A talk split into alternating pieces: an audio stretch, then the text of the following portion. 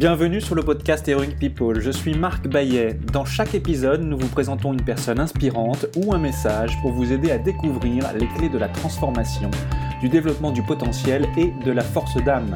Nous apprenons les uns des autres et trouvons en soi le héros de notre propre vie. Partager nos convictions, partager nos vulnérabilités, dépasser nos peurs, se transformer pour pouvoir transformer le monde, agir ensemble. Jusqu'où peut-on aller? Merci de passer du temps avec nous aujourd'hui.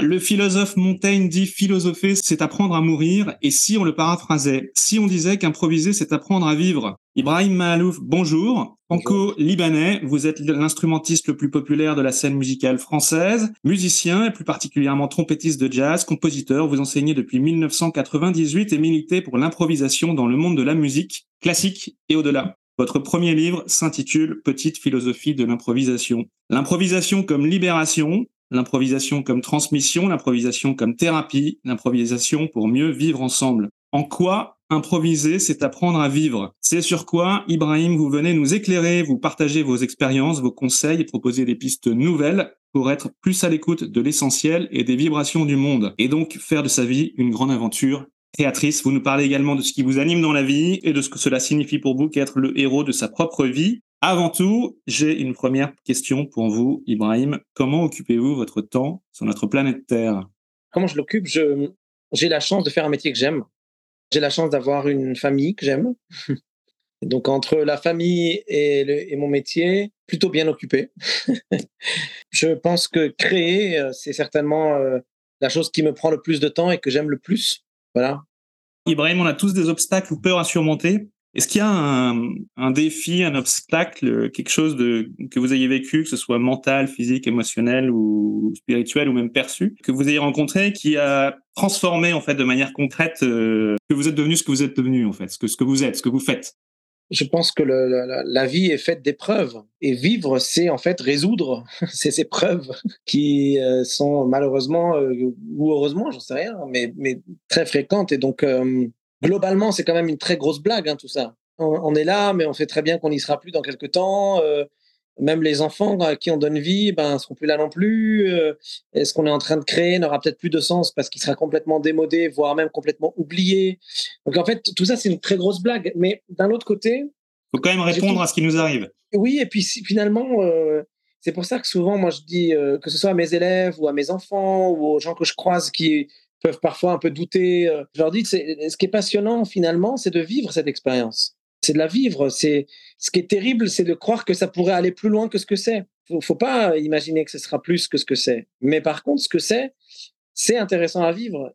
Ce que notre vie nous offre, bah faut le prendre généreusement et avec humilité, se dire bon ben voilà, c'est ça que la vie m'a offert et, et j'espère en avoir profité au mieux, pas profiter dans le mauvais sens du terme, mais profiter dans le sens euh, épanouissement. J'espère que je me suis épanoui.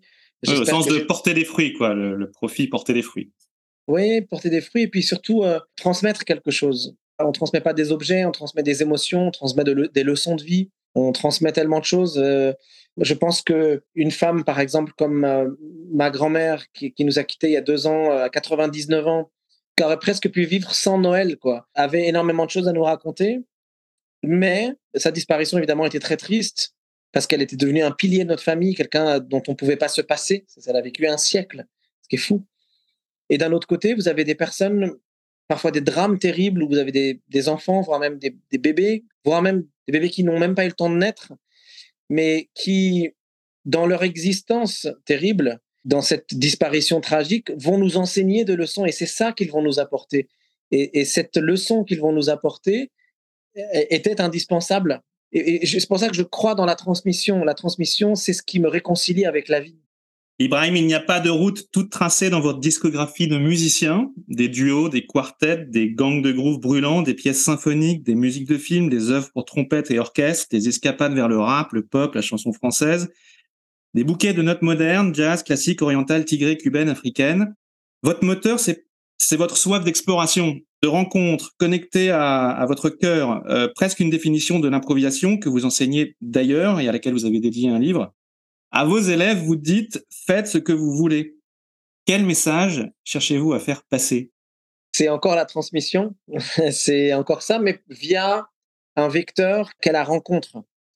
transmettre, pareil, ce que je disais, c'est transmettre des émotions. La rencontre, elle est fondamentale, je trouve. Celui qui passe à côté a de fortes chances de ne pas être heureux. Et la rencontre, pour moi, c'est plein de choses, des milliards de choses là, cette rencontre-là, c'est la rencontre avec euh, toutes sortes de personnes, etc. Mais évidemment, dans le cadre de mon métier, dans la vie que j'ai en tant que musicien, compositeur, euh, etc., ça va être la rencontre avec, avec l'autre, c'est-à-dire celui qui est différent, celui qui a, qui a quelque chose à m'apprendre que je n'aurais jamais pu faire tout seul. C'est euh, apprendre un raga indien, c'est apprendre les, grandes mélodies des opéras italiens, c'est écouter avec la partition sous mes yeux un trio de Mozart, c'est euh, découvrir la réalité des paroles extrêmement dures des, premières chansons des premiers albums de Kanye West, c'est apprendre à entrer dans la transe des musiques gnawi, c'est entrer dans une église évangéliste, par exemple, à New York, et les entendre chanter et pleurer sur du gospel. Pour moi, c'est ça la rencontre, c'est l'acceptation qu'il y ait des manières de s'émouvoir qui sont différentes de la mienne.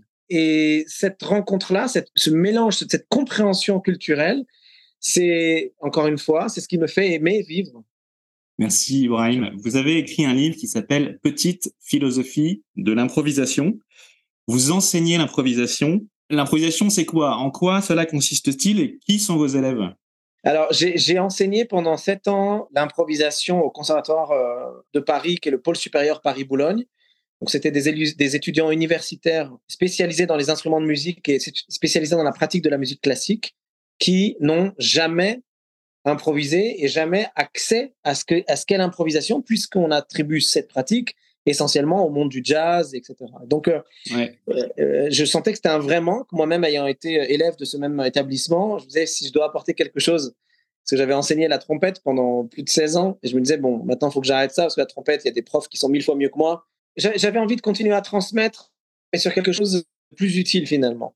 Parce que des, profs de trompette, il y en a plein et qui sont extraordinaires, mais des profs d'improvisation dans le cadre des, des études de musique classique pour des instrumentistes qui n'ont jamais fait ça, Là, je sens que je sers à quelque chose. J'ai créé cette classe et j'ai enseigné pendant sept ans. Ensuite, bon, voilà, j'enseigne différemment maintenant en faisant, en organisant des, événements, etc. ce que j'appelle des improvisations géantes et tout. Mais c'est vrai que l'enseignement de l'improvisation a été révélateur chez moi parce que je le pratiquais, je savais que j'avais quelque chose à transmettre, je savais que l'improvisation avait des valeurs indispensables quand je vois les tournures que prennent les différentes valeurs de, nos sociétés. Et, je me disais, c'est le moment ou jamais. Euh, si je dois euh, laisser quelque chose dans ce monde, euh, il va falloir que ce soit ça, je pense. Ce sera peut-être pas ma musique, parce que peut-être que ma musique, les gens vont l'oublier.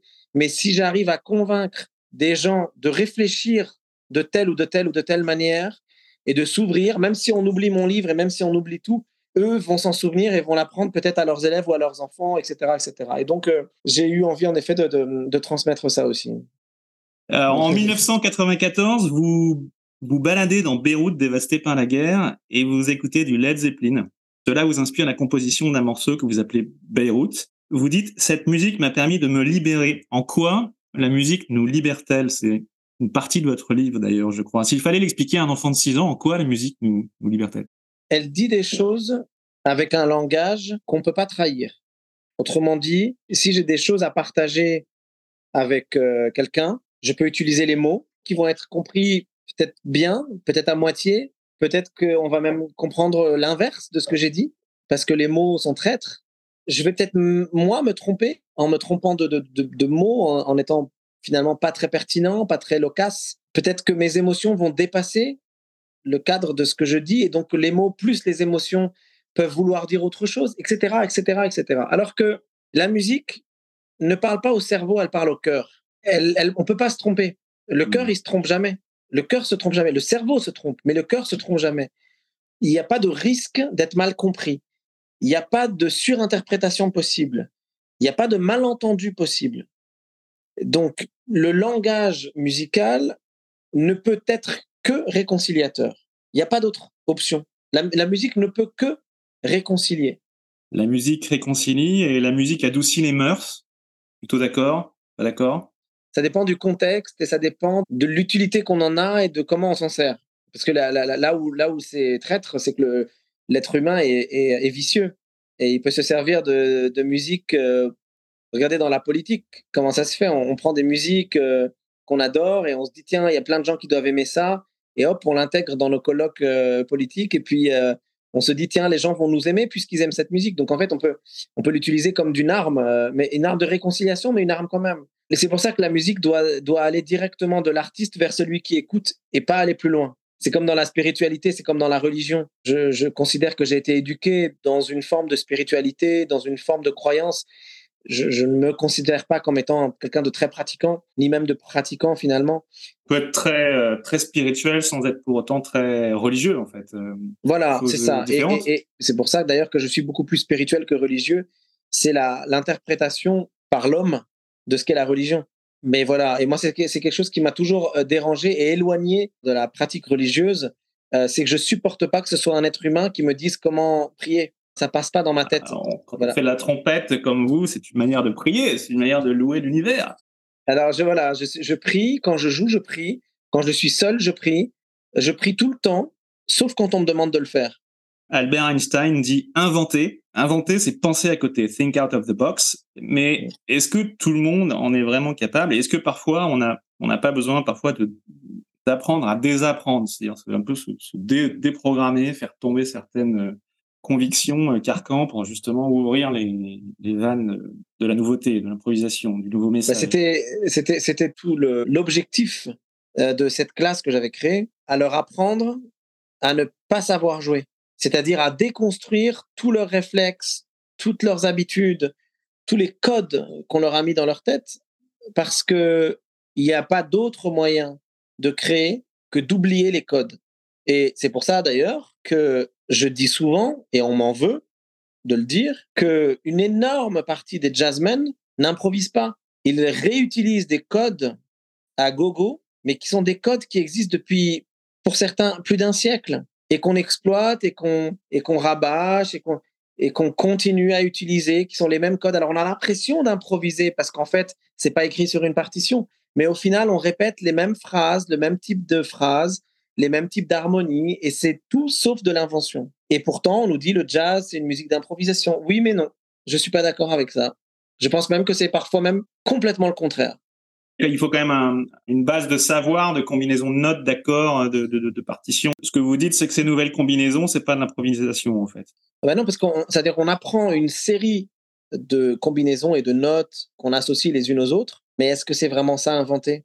Est-ce, est-ce que ce jazzman qui adore euh, Charlie Parker, qui a écouté des années euh, Clark Terry et qui est un grand fan de, euh, je sais pas, d'Herbie Hancock, etc.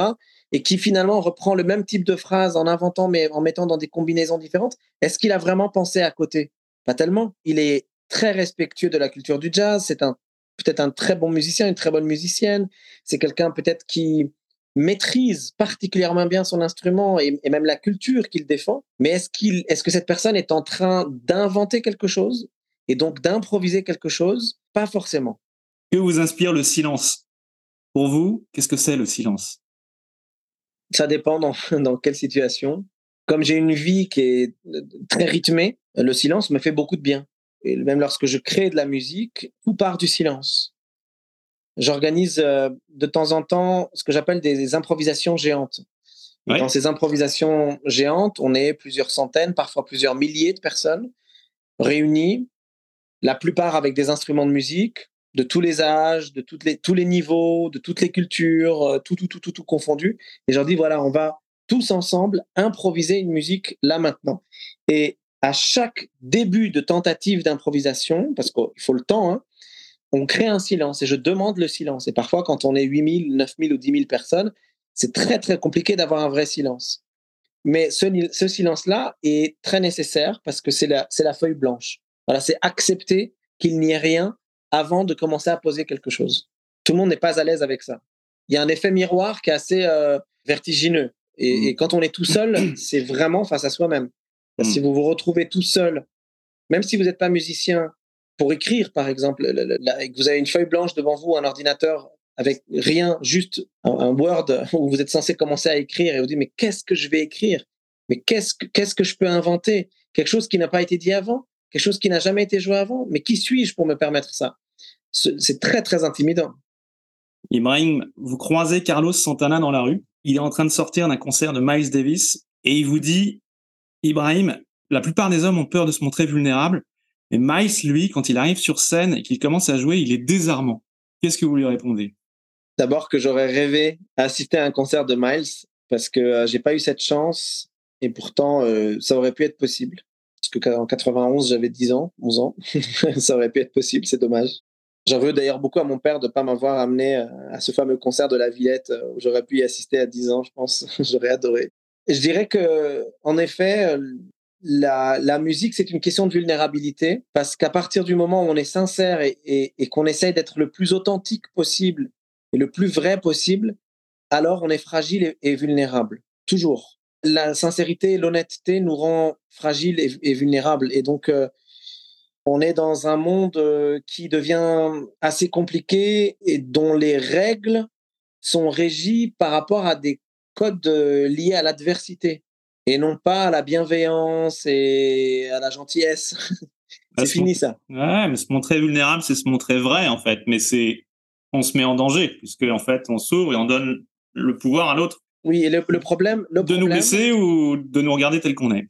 Oui, absolument. Et, et, et le souci avec ça, c'est qu'on découvre avec Internet, par exemple, mais pas seulement, euh, les médias aussi beaucoup, je trouve, on découvre que l'homme est vraiment un loup pour l'homme. C'est pas une légende. Que dès qu'on peut te faire tomber, tu tombes. Qu'il y a une concurrence, que ce soit dans le cadre du monde du travail, du business, de l'aspect économique, de l'aspect social, de, l'aspect démographique, des rapports de force, euh, qu'il peut y avoir dans différents sujets, euh, le, terrorisme, l'immigration, la sécurité, les choses qui font peur aux gens, etc., etc. On se rend compte que il n'y a plus vraiment la place pour être fragile. Même moi, vous voyez, là, je vois avec mes enfants, ma, ma grande, elle a 13 ans et j'ai deux petits, des bébés. J'ai éduqué ma fille avec des idéaux. Elle a 13 ans. J'essaie de lui apprendre à aimer la société dans laquelle on est, à lui trouver les, les bonnes couleurs, les bonnes, euh, les hmm. bonnes formes, les de ne pas en avoir peur, de pas en avoir peur, de, de savoir trouver sa place. Je lui ai appris euh, la bienveillance, etc. Et je me dis mince, mince, mince, mince. Est-ce que je l'ai armé suffisamment? Vous imaginez quel terrible. Est-ce que je l'ai armé suffisamment dans sa tête pour faire face à l'adversité à laquelle elle va devoir faire face? Et je, et je me dis mince, est-ce que j'ai dû, est-ce que je vais éduquer les deux petits de la même manière ou est-ce que je vais être plus dur? Parce que la société est dure. Cette vulnérabilité-là, à Santana, je vais lui dire, écoute, euh, il a de la chance, Miles, d'avoir euh, vécu à une époque où on, a euh, accepté cette vulnérabilité. Est-ce qu'aujourd'hui, si Miles est de dos sur scène, comme il le faisait, est-ce qu'il n'y aura pas les gros titres en disant polémique le musicien trompettiste Miles Davis a manqué de respect à son public? Ou est-ce qu'on dira, comme à l'époque, qu'il avait cette vulnérabilité et qu'il cherchait quelque chose qu'il n'arrivait pas à trouver? Lui-même, dans une interview, Miles, il, disait que s'il jouait pas face au public, c'est parce qu'il avait l'impression que le pavillon vers le public allait être désagréable pour les gens du premier rang. Tellement de choses qui s'interprètent différemment aujourd'hui que Santana, bah, je lui dirais, c'est bien, je suis d'accord avec toi, c'est chouette. Alors, euh, Carlos Santana, il apprécie votre réponse il vous regarde dans les yeux et il vous dit Ibrahim, toi qui à travers ton répertoire si riche bâtis des ponts entre les cultures, joue pour moi. Qu'est-ce que vous lui jouez?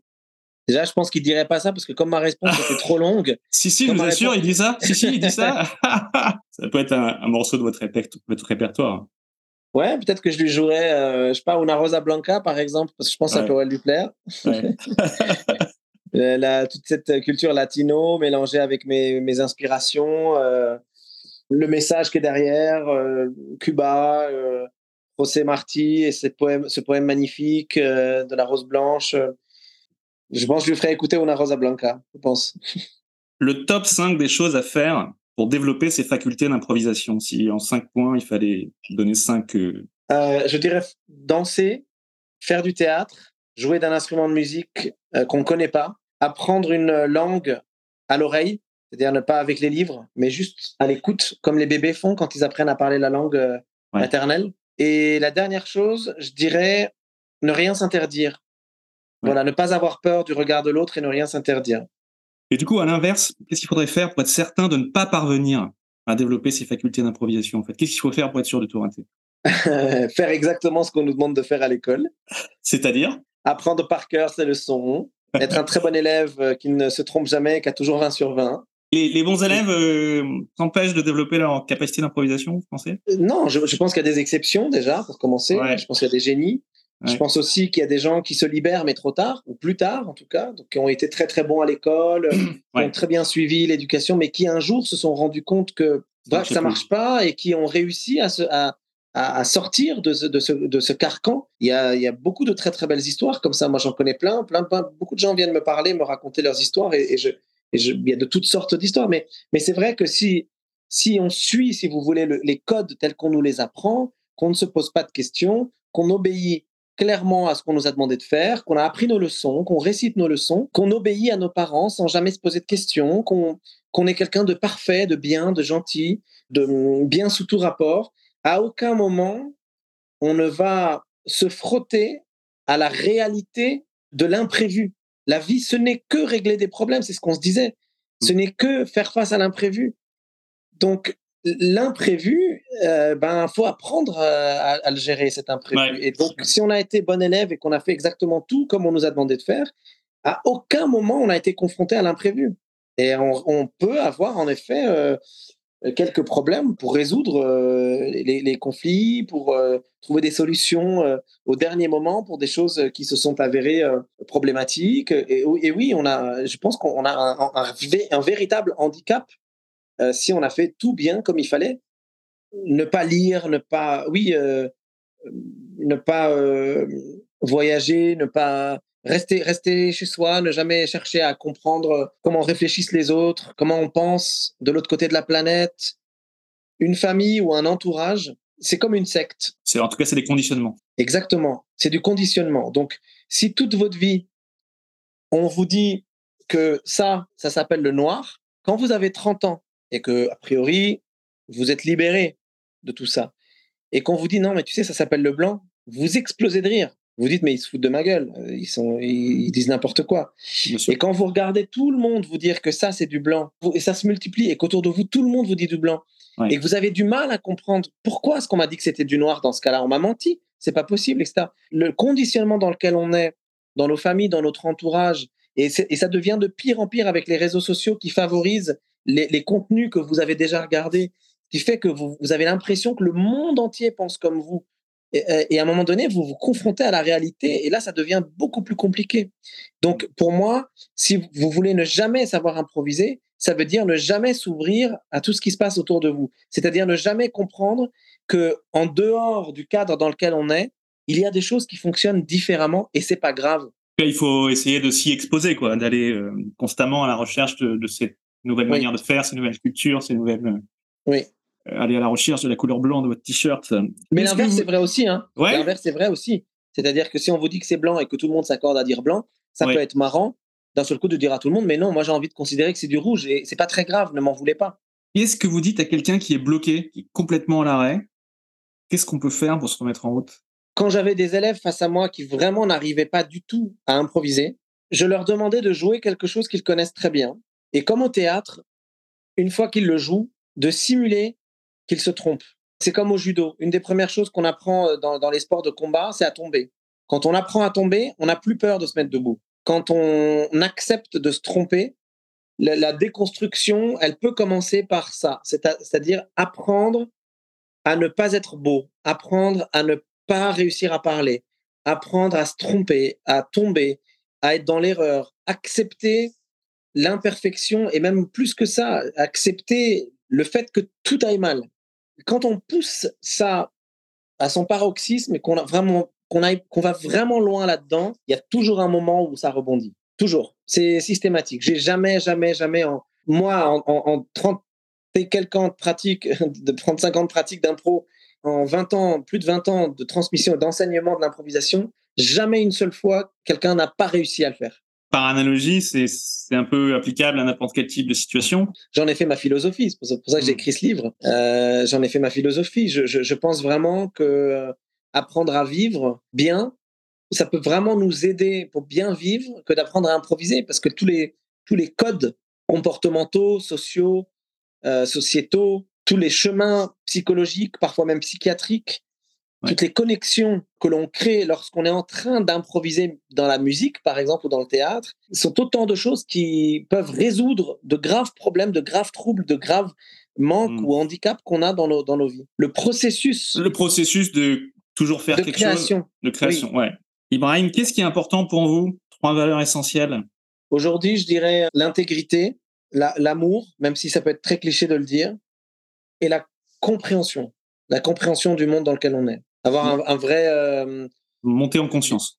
du re- oui, du recul en fait, de pas toujours être au premier degré dans tout, c'est de, de comprendre que il y a des couches de compréhension qui sont différentes. Tu, tu, tu entends quelque chose, oui, mais attends, et attends, et c'est pas exactement ça, c'est plus compliqué. On vous dit tel fruit, il est, il est abîmé, attends, c'est pas complètement ça. Il Apprendre en à partie- décrypter. Ouais. Voilà, la- la- la- cette compréhension, là, le discernement, en fait, je devrais dire. Ouais, discernement. Faire la différence entre le vrai et l'ivraie. Le...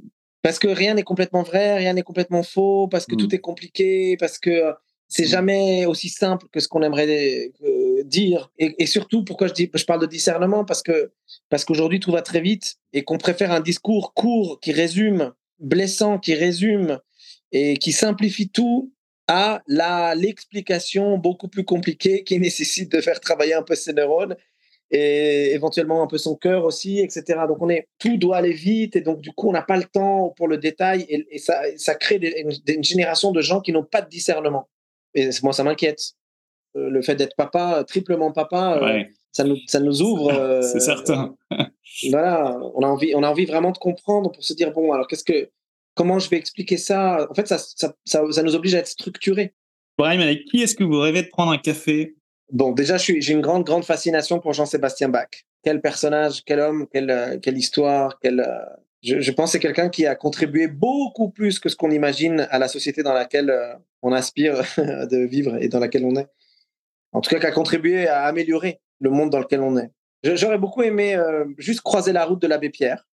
Je regardais une photo de lui lorsqu'il avait mon âge. On aurait dit un, immigré maghrébin ou arabe. Il avait une tête presque d'arabe, euh, avec sa barbe. euh, et, je me dis, tiens, comment lui aurait vécu l'époque dans laquelle on est aujourd'hui, avec cette intolérance euh, complètement décomplexée vis-à-vis de celui qui est abandonné par sa société, vis-à-vis de l'autre, vis-à-vis de, de celui qui quitte son pays sur une petite embarcation et qui voit son fils mourir dans l'eau. Qu'est- Qu'est-ce qu'il aurait pensé de cette époque terrible? Qu'est-ce qu'il aurait pensé de ça? Ouais, j'aurais peut-être bien aimé prendre un café et, et le filmer en train de parler et à cette époque-là. Pas après, parce qu'on le connaît vieux, mais on le connaît, on le connaît moins quand il était tout jeune, quand il avait 20, 30, 40 ans. On s'est mis- Ouais, dans la phase d'émergence, ouais. Ouais, qu'est-ce qui l'a poussé en fait de, de, de, de l'interroger à l'époque où il était en train de construire qui il est devenu? Ça m'aurait intéressé de le rencontrer à cette époque-là, savoir quelles sont les douleurs qu'il a traversées, quelles sont les souffrances, quelles sont les difficultés qu'il a dû traverser. Vous avez peut-être vu le film Hiver 54 C'est un film sur, sur sa vie. Hein. C'est Ouais. très, très bien. Et ben voilà, ça, ben, cette Ouais. conversation va me permettre de remettre ça dans le. dans Voilà. de. Pour quelle chose ressentez-vous le plus de gratitude dans votre vie? À qui avez-vous envie de dire merci? Pour l'instant, j'ai une bonne santé. J'ai de la gratitude pour, pour, euh, la chance euh, de- d'être en bonne santé et de, voir mes enfants en bonne santé. euh. Donc, oui, c'est de la gratitude pour la vie. On parlait de spiritualité tout à l'heure. J'ai de la chance. Ce n'est pas le cas tout le temps et j'espère que ça durera un peu. Voilà, parce que sinon, ça, ça pourrait tout à fait s'arrêter dans pas très longtemps. On ne sait pas comment ça se passe. hein. donc, j'ai de la gratitude pour la vie qui m'a donné la chance d'avoir une santé à peu près bien, enfin plutôt bonne. Et merci. C'est une bonne question, ça. Je me suis jamais posé cette question-là. Peut-être que j'aurais envie de dire merci à ma, grand-mère Odette, qui nous a quittés euh, donc il y a deux ans, mais qui a, eu un rôle très très important dans ma vie, euh, surtout vers la, fin de sa vie, euh, récemment, quoi. Ces 4-5 dernières années. Quand elle est tombée un peu plus malade, un peu, plus fatiguée, pas malade, mais, très fatiguée, je l'ai hébergée chez moi. Elle est, venue vivre à la maison chez moi, donc je lui ai donné ma chambre, tout et enfin notre chambre avec mon épouse, on lui a donné notre chambre et vivre avec une personne qui a un siècle d'expérience, c'est quand même une leçon incroyable. Et en plus, la, vie a fait que je me suis vraiment retrouvé avec elle pendant plusieurs mois seul, puisqu'il y a eu le Covid et qu'on qu'on était face à face tous les deux à la maison, presque tout seul tout le temps. Et cette expérience-là de, d'apprendre de, cette dame, de cette grande dame qui a vécu trois guerres, qui a vécu la mort de sa fille, qui a vécu des drames terribles, qui a vécu des choses et qui, malgré tout, tout ce qu'elle a vécu, avait une joie de vivre à 98 et 99 ans que plein de gens autour de moi qui ont, 15, 20, 30, 40 ans n'ont pas. Rien que ça, ça mérite un, un gigantesque merci. Quel conseil ou petit exercice simple et concret pouvez-vous proposer à ceux qui nous écoutent pour commencer à introduire le changement et améliorer tout de suite leur vie et leur quotidien Alors, j'ai un exercice très drôle que je faisais beaucoup avec euh, ma fille, mais aussi avec mes, euh, avec mes élèves, pour apprendre à ne jamais être trop dans les habitudes, dans les réflexes qui font que notre vie est un peu routinière. Il faut mmh. commencer par le B à bas. Et le B à bas, c'est le langage. Et d'ailleurs, j'en parle dans mon livre, un, un, exercice que je trouve vraiment génial à faire, qui est très drôle, c'est d'essayer de construire des phrases qui ne veulent rien dire, mais rien, c'est-à-dire même, même, même deux mots à la suite ne devraient pas fonctionner. Si je dis par exemple une conversation intéressante, ça y est, ça veut dire quelque chose. Donc une conversation maudite, bon, c'est un peu moins habituel, mais ça veut quand même dire quelque chose. Une conversation arc-en-ciel, c'est vrai qu'au départ, les deux mots vont pas ensemble parce qu'on les entend rarement ensemble, mais ça veut quand même dire quelque chose. Et jusqu'où on est capable d'aller pour faire une suite de mots qui vraiment n'ont aucune association possible? Et cette recherche-là, qui en fait correspond finalement à essayer de trouver des points communs, c'est un jeu que je trouve passionnant et qui ouvre le cerveau pour nous apprendre à réfléchir autrement. Et à partir du moment où on pense et on, réfléchit autrement, on commence à penser un peu à côté. Et quand on commence à penser à côté, ça devient beaucoup plus intéressant et on commence à improviser un peu plus. Ça doit être rigolo et en plus, ouais, on fait des associations d'idées nouvelles. Du coup, on déclenche des nouvelles connexions dans le cerveau. Je pense que c'est ça que vous, avez en tête. C'est exactement ça. On crée des, des, des, les synapses. ouais. qui, des chemins nouveaux. Oui, oui, oui. Et, et c'est très dur. Hein. C'est un exercice qui est hyper difficile à faire. On peut galérer pendant euh, de longues minutes à se dire mais comment est-ce que je vais réussir à associer deux mots qui n'ont vraiment rien à voir l'un avec l'autre? Et en fait, c'est une leçon parce qu'au final, c'est très, très tellement difficile qu'on se rend compte que tout est lié. Pour vous, que signifie être le héros de sa propre vie? Réussir à être joyeux malgré les drames, réussir à, à, garder une joie de vivre malgré cette grande blague dont on parlait au début de, de notre entrevue. Il faut être fort, hein et ceux qui y arrivent, comme ma grand-mère, pour moi, sont des vrais héros. Et si j'essaye, je travaille sur moi tous les jours, malgré les difficultés de la vie, malgré les drames de la vie, malgré les souffrances que je peux avoir, je travaille quotidiennement pour ne jamais trop dramatiser et pour toujours me dire, mais de toute façon, je le savais depuis le début que tout ça, c'était une blague. Donc, autant le vivre avec un peu plus de joie. Voilà. Pour vous, qu'est-ce que la force d'âme?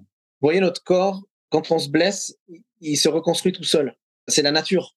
Moi, l'autre jour, j'étais griffé par mon chat. La résilience du corps. Ouais. Voilà, huit jours plus tard, il n'y avait plus rien. C'est quand même incroyable. Notre euh, fonctionnement cérébral, notre cœur et tout ce qui est à l'intérieur, bizarrement, met plus de temps. L'âme, c'est ce qui est le plus abstrait dans tout ça. Et c'est celle qui met encore plus de temps à se réparer et à se soigner. Et pour moi, la grandeur d'âme, c'est de réussir à réparer l'intérieur, donc réparer son cœur quand on, quand on est triste, réparer son cerveau quand on va pas bien, laisser la nature faire ce travail-là, naturellement, laisser le temps faire son travail, jusqu'à même permettre à l'âme de, de, de, se soigner, qui est, qui est peut-être la partie de nous qui est la plus difficile à soigner. Lorsqu'on arrive à laisser l'âme se soigner, je trouve qu'on gagne en grandeur d'âme.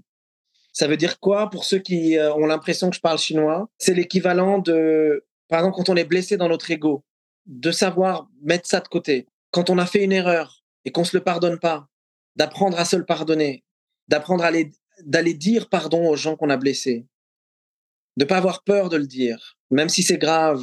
C'est ça en fait, apprendre à son âme à se soigner elle-même. C'est-à-dire euh, mmh. être capable de remettre en question même son, même cette âme-là, même cette mmh. présence-là de, de, ce mmh. qu'on est. Ça, ça pour moi, c'est la grandeur d'âme. Ibrahim, merci beaucoup. Ben, je suis ravi. Avec plaisir. À très bientôt.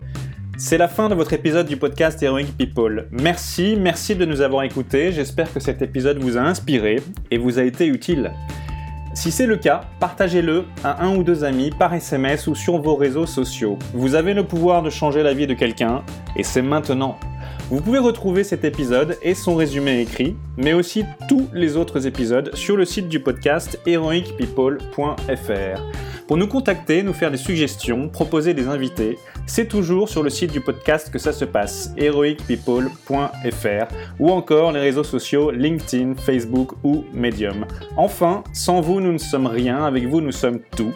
Si vous avez été inspiré par cet épisode, alors laissez-nous un commentaire et quelques étoiles sur Apple Podcasts ou votre plateforme d'écoute préférée. Dites-nous comment le podcast vous a inspiré et contribue à améliorer votre vie. C'est grâce à cela que nous pouvons faire connaître le podcast Heroic People. Merci d'avoir écouté. Il est temps maintenant d'agir et de révéler sa grandeur et sa force d'âme. À bientôt sur le podcast Heroic People.